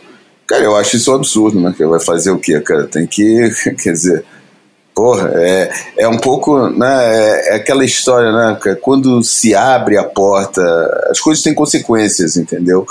E, e na cabeça de quem achou uma ótima ideia usar a onda de Chopo, que eu acho uma péssima ideia, mas por outros motivos que a gente já falou aqui, mas para quem achou uma boa ideia, pô, o cara não pensou minimamente na, na, nas consequências disso. E uma das consequências é isso, é a criação de estruturas. Né? Esses esportes na plataforma olímpica vivem desse, dessa, dessa coisa, as estruturas e, e, e Cara, e quando, quando se abre uma porta dessa, tava na cara que alguma coisa eles iam querer, que não ia ser é, é, mais um campeonato da WSL ali ia ter que fazer alguma coisa diferente. Tá aí a diferença que eles quiseram fazer. Agora, olha, assinar a petição e torcer para um absurdo desse não passar. É, é, é contraditório demais, né? E a, gente, e a gente que já nós três já trabalhamos muito em transmissões, faz falta um ambiente refrigerado e faz falta um banheirinho, mas não nesses lugares, né? É a mesma oh. coisa que fazer em Gilende, fazer em. em é o que eu falava. É o que eu, é, é bambu pessoal... e olhe lá, cara. É, o, pessoal fala aqui muitas vezes, já, já ouvi muito, agora cada vez menos, mas tem gente que fala, pô, por que, que não tem onda? Por que, que não tem campeonato nos coxos? Eu falava, cara, porra, ter um campeonato nos coxos e fazer dos coxos um lugar de campeonato, cara, é passar a sentença de morte para o lugar que a gente conhece do jeito que a gente conhece, cara. Porque rapidamente iam ter que construir é, estruturas, né? Fazer um parque de estacionamento, pavimentar a estrada de terra até lá, fazer um barzinho, fazer apoio balneário, cara, é isso, cara, que você quer para onda que, sabe, para um lugar que, que você ainda consegue, tirando o crowd, né, consegue ter a mesma experiência visual e sensorial que você tem, tinha 20, 30, 40 anos atrás, surfando lá, porra, e, e por aí dá para entender. Eu teve a época que punha em dúvida se o negócio, pô, é melhor onda de Portugal e não tem um campeonato lá, porra, já há muito tempo que eu botei na cabeça que é, que é a melhor coisa, que foi que salvou o lugar é exatamente não fazer campeonato lá. Enfim, tá aí é, agora. Já, não, já tem todo o desastre ambiental iminente e ainda tem a, a, a possibilidade de, de, de, afetar a formação da Honda, né? É. Que aí é, é, é, é, duplamente louco, né? É. Eu não sei se eu falei com vocês, mas eu baixei um, um PDF aqui com os 150 atletas mais é, most marketable athletes de 2023 daquele site que eu adoro acompanhar que é o Sports Pro Media. Eles têm notícias diárias sobre mídia e, e esporte e o porra qual é a tradução de marketable? Vendáveis é, marketizáveis, né? Porque vendável só é reduzir a uns. Tem que usar o, o, o, anglicismo aí, né? Porque é um conceito que já superou os da, o da, o das palavras que estariam na origem, né? É marketizável, é porque vendável, é, uhum. mas bota venda, bota exposição, bota retorno de imagem. É. E o, o, a lista é encabeçada pelo Lionel Messi. E, cara, a primeira coisa que eu fiz, né? Uma coisa interessante, vou dar alguns dados para vocês. São dos 50 primeiros, são 27 homens e 23 mulheres. Eu acho que está bem até equilibrado nesse sentido. E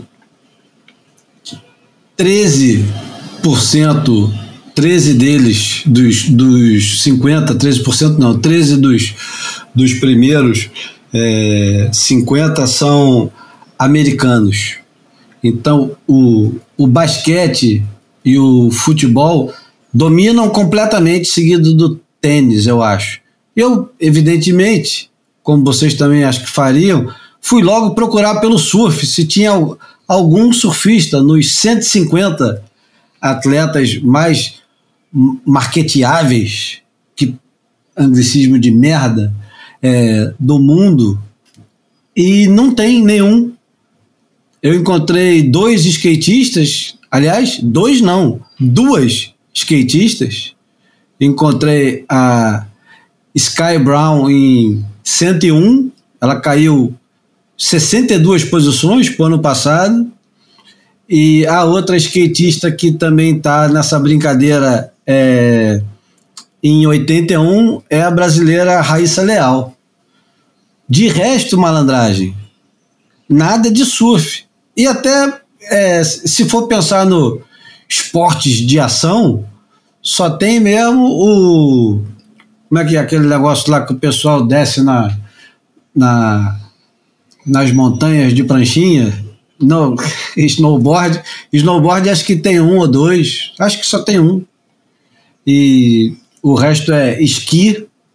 Aliás, no, é. É. Me espanta não ter um, um Nadia Houston, um cara assim do skate, mas. Sexto mas... lugar, sexto lugar é a americana do esqui alpino. João, você já praticou esqui alpino?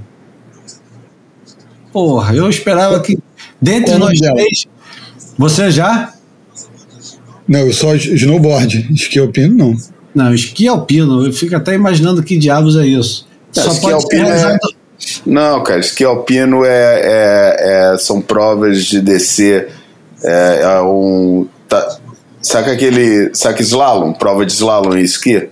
Sei, sei. Então, o esqui alpino é um slalom gigante, cara. Gigante. Não é aquele passar de um lado para o outro, não. São, é uma descida enorme é, e com os vários pontos que o, que, o, que o esquiador tem que passar, as bandeiras e tal, só que pô, espalhadas numa, numa, numa escala gigantesca, não é que nem a escala do, do, do slalom normal, não.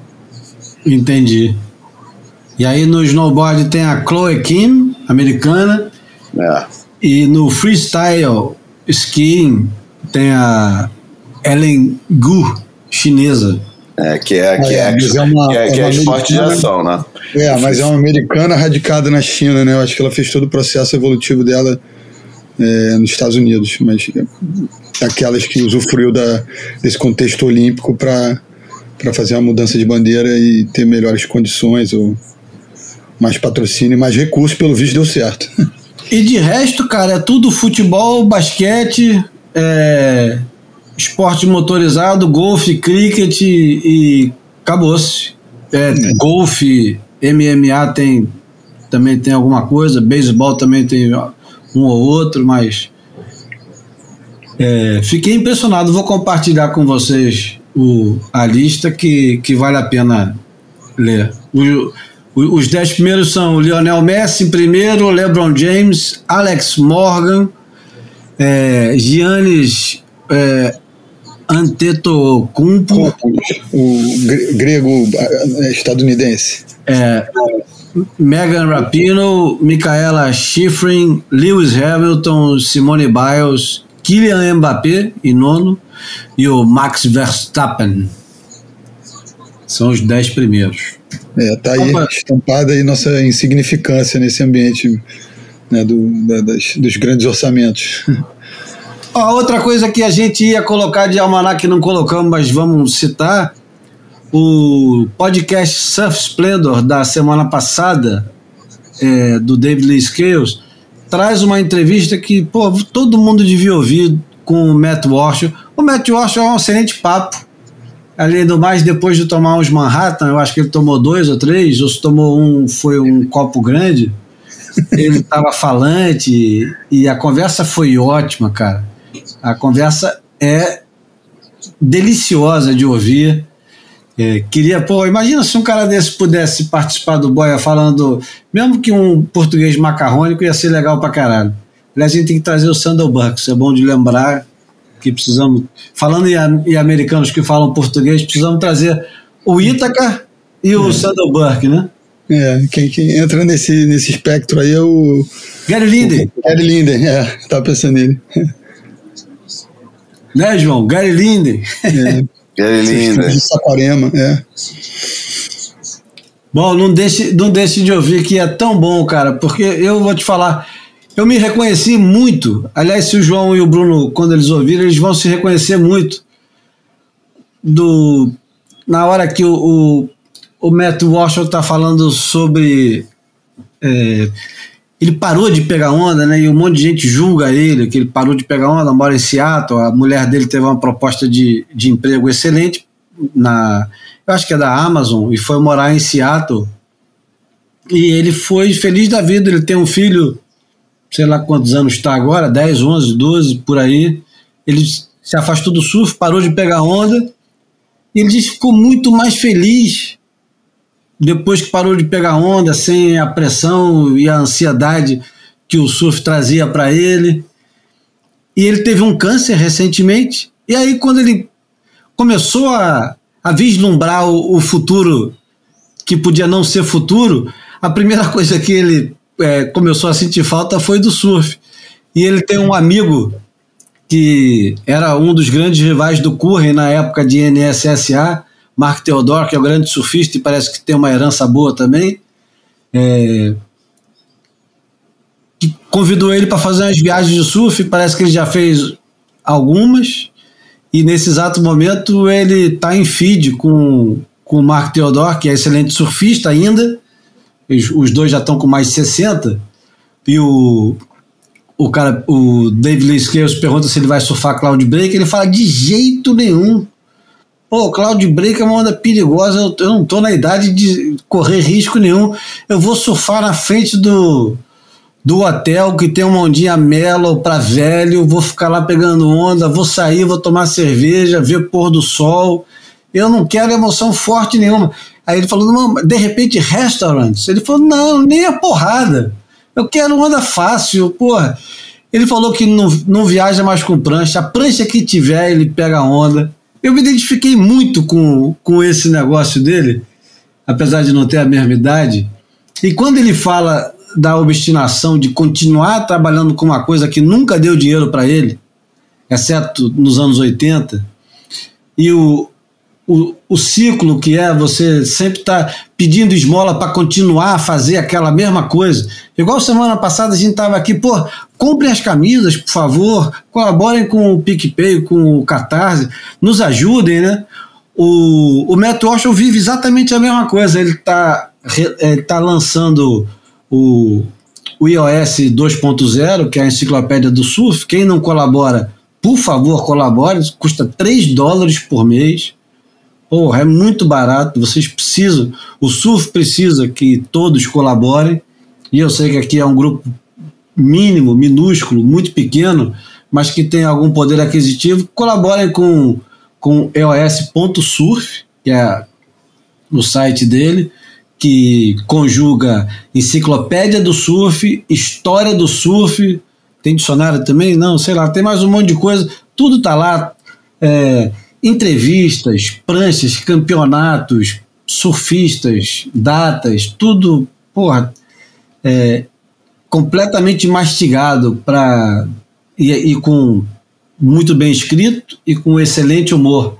Alguém tem alguma coisa para falar ou seguimos Não, em frente? Eu ia dar no campo aí das dicas, tem o, o, o podcast do Surfer Journal com, com o James Brisick, tem, tem um episódio do Yvon Choniard, é, fundador, dono da Patagônia, e está com 84 anos e está pegando onda, mas o, ah, lá para as tantas o, o, o, o Jamie pergunta para ele que tipo de onda, o Havaí, ele não, não é, respeita a minha idade, eu tenho 84 anos, eu não consigo é, dropar onda que vertical, eu preciso de onda deitada, eu tô, pego onda de pranchão e, e às vezes de, de stand-up, então os limites do corpo impondo aí é, os caminhos, mas eu estou ansioso para ouvir o Matt e, e, a entrevista do Ivon pro, pro Jamie também é bem saborosa. O outro assunto que a gente tinha separado para falar com vocês é que na semana passada, aliás, no dia 14 de outubro, a população australiana rejeitou um plano para dar os mais direitos e poderes, aliás, um pouco mais de direitos só, poderes nem tanto, aos povos indígenas originários do país no referendo, no plebiscito, que foi realizado, mas na verdade ele foi concluído, porque você podia votar é, antecipadamente, mas foi concluído no dia 14 e foi uma votação estrondosa contra, e essa é a grande surpresa, contra os direitos dos indígenas. E, na verdade, esses direitos que eles estavam pedindo era de poder participar da mesa onde as decisões eram tomadas sem poder nenhum de decisão nem de voto. Eles seriam apenas consultados. E, no entanto, é, o país que decimou e que fez o maior genocídio, e aqui você pode usar a palavra genocídio enchendo a boca, porque nem sempre é muito bem usado, foi um pouco banalizada a palavra, mas na Austrália houve um genocídio do, dos aborígenes e os pedidos de desculpa só foram próximos da Olimpíada. Qual ano que foi a Olimpíada, Bruno? 2000, cravado. Então, eu acho que um pouquinho antes da Olimpíada, finalmente um país, o país fez uma meia-culpa, mas o que é, chocou muito na campanha da, da votação entre o sim aos direitos ou não foi a quantidade, e aqui faço um parêntese, a semelhança com o Brasil, e não só o Brasil, né? De, a política de forma geral hoje no mundo dominada não completamente, mas altamente contaminada pelo, pelas notícias. É, não é não é iludida, né? Qual a palavra boa? Eu sei, sem querer usar fake news, João, ajuda aí. Quando o negócio é tão absurdo que o cara tem que ser ou muito trouxa ou tem que estar tá muito convencido assim que aquele negócio é, eu costumo, costumo dizer, para mim, é, ou é ignorância ou é covardia. É difícil fugir desses, desses dois caminhos. E tem gente que é um, um, pouco dos dois, um pouco de ignorância e um pouco de covardia reunida. E o Sean Doherty, que, que é ativista nesse contexto, né? E eu estou vendo aqui um post dele no Instagram, ele colocando o, o mapa do referendo. E é, foi, foi 70% a favor do não. É. E, e a campanha pelo não foi uma campanha, como o Bruno acabou de falar, covarde, porque saiu completamente do escopo de você conversar com a sociedade sobre a possibilidade dos aborígenes fazerem parte da, da comunidade política do negócio e, e sentar na mesa para fazer para fazer parte das conversas.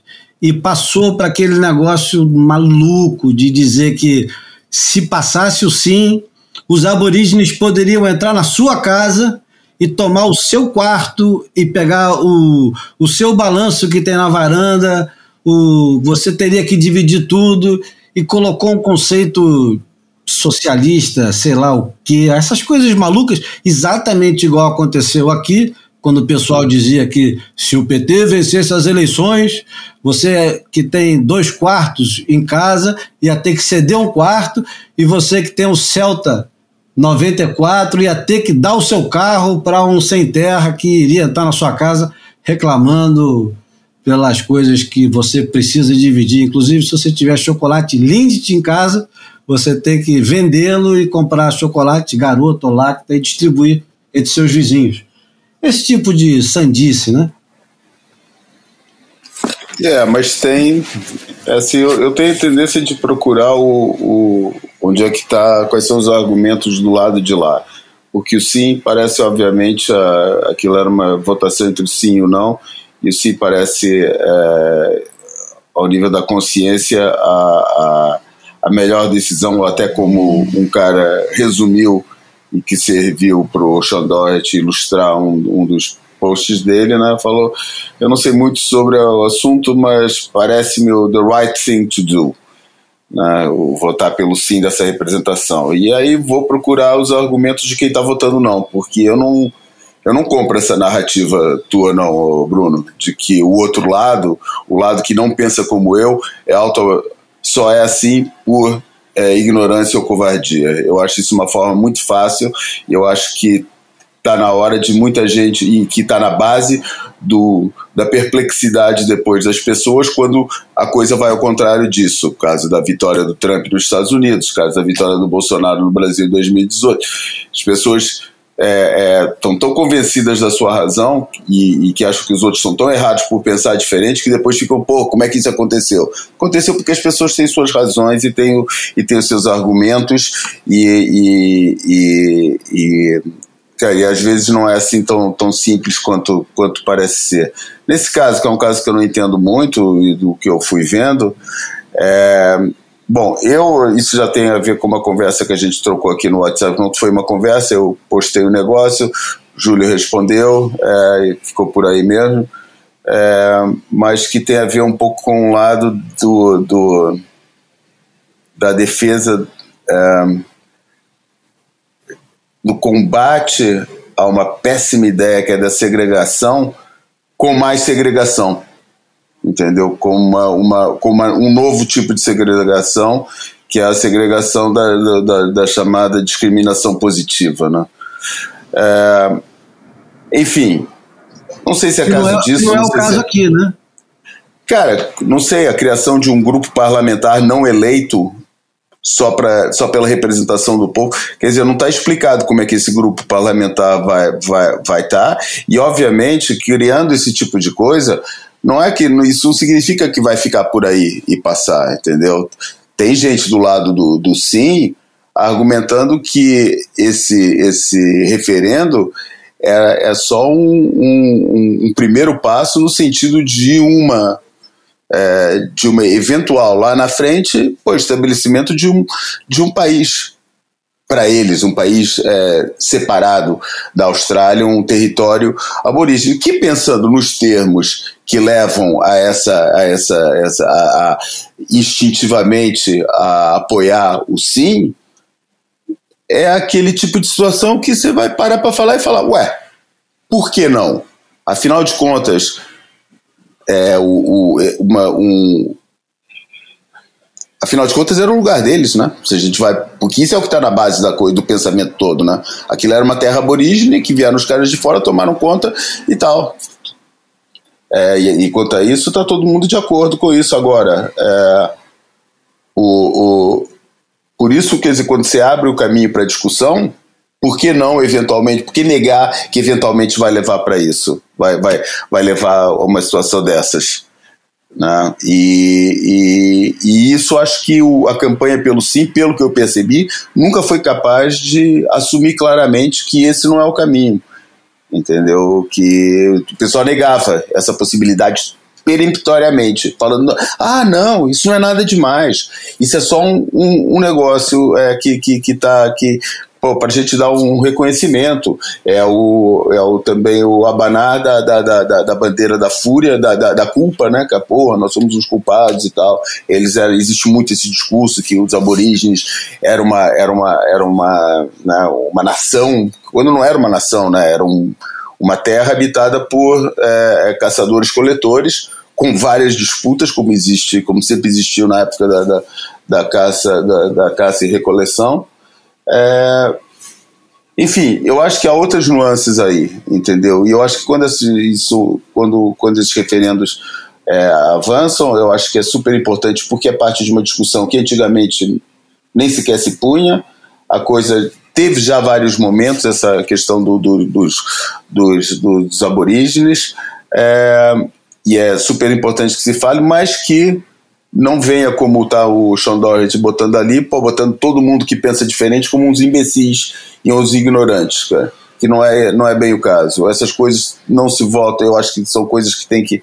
É, é, e a gente já sabe como é que as coisas são, porque hoje o referendo não dá certo, vai fazer um outro referendo sobre o mesmo assunto lá na frente, e, e cada vez que o referendo é feito é um, um, contexto diferente da sociedade, e por isso que eu acho que esse tipo de situação é, é contribui mas não querendo ostracizar só um dos lados e botando a razão do, dos outros, porque existem formas de fazer as coisas e eu acho que, que a evolução dos tempos até chegar ao momento em que uma população inteira, por maioria, vai votar num negócio que pô, todo mundo concorda, não, isso realmente é uma coisa boa, é, vai chegar, entendeu? Mas, mas vai chegar seu tempo, acho eu. Espero que chegue no seu tempo e não por uma forçação de barra é, imposta por um determinado grupo, uma determinada inteligência é, é, governamental que acha que, é o, que, a, que as coisas têm que ser feitas porque a, a narrativa de base é, impõe isso. Não, cara, a narrativa de base é um negócio que está lá atrás, entendeu? Que já vem discutido, sendo discutido há muito tempo, cara, e que vai chegar uma hora que vai, vai, vai, vai tomar o caminho certo. Mas não é assim e não é ao sabor das, das, das das, das modas da, da, da, de uma sociedade ocidental que anda viciada em autoflagelação é, nos últimos anos. Eu tenho, eu, eu tenho essa tendência para não comprar essas causas assim de olho fechado e olhar para as coisas com um pouquinho de distanciamento e, e eu acho que faz parte da, da, do combater a ignorância também ler o outro lado, entender as razões dos outros lados nessas questões. Eu fui ler o outro lado e tudo que eu li a respeito disso e depois liguei pro pro camarada que mora lá uhum. e tentei me informar mais para saber se do outro lado tinham vozes sensatas e a única coisa que eu achei era campanhas é, massivas de difamação, racismo, esse tipo de coisa. Então, uhum. acho que o, o diálogo ali foi falho. Eu concordo contigo no, quando Não, você... mas o diálogo, é, o, os diálogos nesse, naquele diagnóstico que você estava fazendo do mundo, passa muito por esse diálogo, tá, esse diálogo está completamente tóxico entre as partes antagonizantes, antagonistas de todas as situações que você sabe, que você falou que não é uma coisa, quando você falou que isso é um assunto só relativo à Austrália, é relativo ao, ao momento do mundo um pouco, eu acho que passa muito por um, um diálogo entre as partes que é muito intoxicado hoje em dia. Aí entra já outro campo, é as redes sociais, é os algoritmos, essas merdas todas, e, enfim. É, é então, mas eu, eu é, ficando só nesse, nesse assunto aqui da Austrália, pelo jeito, os caras acabaram perdendo por uma campanha é, quase difamatória do Sim, sem ter chance nem de, de ser ouvido. Uhum. Eu acho que isso é que é, fez o, o por exemplo, reagir desse, dessa maneira. E eu acho uma merda, até por, no conflito entre Israel e Palestina, eu acho uma merda essa, o, a condenação sempre de qualquer lado para começar a conversa. Porque senão nunca tem diálogo, senão é aquela história da, da frase que é muito mal atribuída ao Gandhi, que é olho por olho e todo mundo fica cego. Eu, eu não concordo com isso. Eu acho que, que tem que ouvir os dois lados. Nesse caso específico da Austrália, é, eles estão sendo ouvidos, eu acho que há duas décadas, estão negociando. Os últimos governos não tiveram chance de conversar sobre isso porque tinham é, outras intenções, que eram muito, claro, muito claras, né? E agora, finalmente, o Albanese, que é o primeiro-ministro, colocou o negócio para discussão, achando que ia se discutir e não houve discussão. O problema é exatamente esse: não houve discussão. Ok, claro. Enfim. Próximo assunto. Próximo assunto é porta, né? Próximo Sim, assunto é porta. Hambre, hombre. Então vamos, João, é contigo o, o som que vai terminar o boia de hoje. É, o som que vai terminar o boy de hoje, na verdade, devia ser um som de despedida, mas isso a gente não vai deixar passar na próxima, não. A morte do Rudolph Island é uma morte de um dos grandes, de uma das áreas, uma das minhas áreas de música mais acarinhadas. E exatamente dessa área de música mais acarinhada, que é toda a música negra norte-americana, que vai do jazz ao funk, e tudo pelo meio, e estendendo para hip hop, etc e tal mas que vem essa escolha que não tem nenhuma outra razão senão eu estar no carro, vindo para casa, começa a escutar esse som e eu falo que é um som muito familiar, eu estava sentindo alguma coisa de familiar, estava alucinando no meio do trânsito com o som. Falei, que porra é essa? Daí, claro, larguei o, o, o como é que chama? Shazam no negócio. E, porra, que surpresa de saber que é uma música do disco, do último disco do Marvin Gaye, é, do último disco lá atrás, daquela fase lá de trás dele, da fase boa dele, com a Motown. Póstumo, né? Foi um disco póstumo, João. Foi um disco póstumo, exatamente. Mas ele já estava gravando esse disco, daqueles que eles conseguiram juntar. Só que é uma versão instrumental da música, cara. E eu que, se aparecesse o gênio da lâmpada e fala Você pode escolher até você vai ser um músico é, muito bom, só que só pode ser um instrumento. Você tem que escolher um instrumento. Eu escolheria o baixo. Aí tem um baixo, só aliás tem dois baixos, um diálogo de baixos nessa versão instrumental dessa música que chama Nuclear Juice é, desse disco. Pô, como é que chama o disco agora, cara? Como é que chama o disco do, do, do... Vê aí pra mim, Júlio, o nome do disco. Vamos lá, vamos lá, que eu já vou dizer aqui qual é o nome do disco. É... Calma, é uma que eu tô pergunta, chegando. né? Hã? É uma pergunta, né?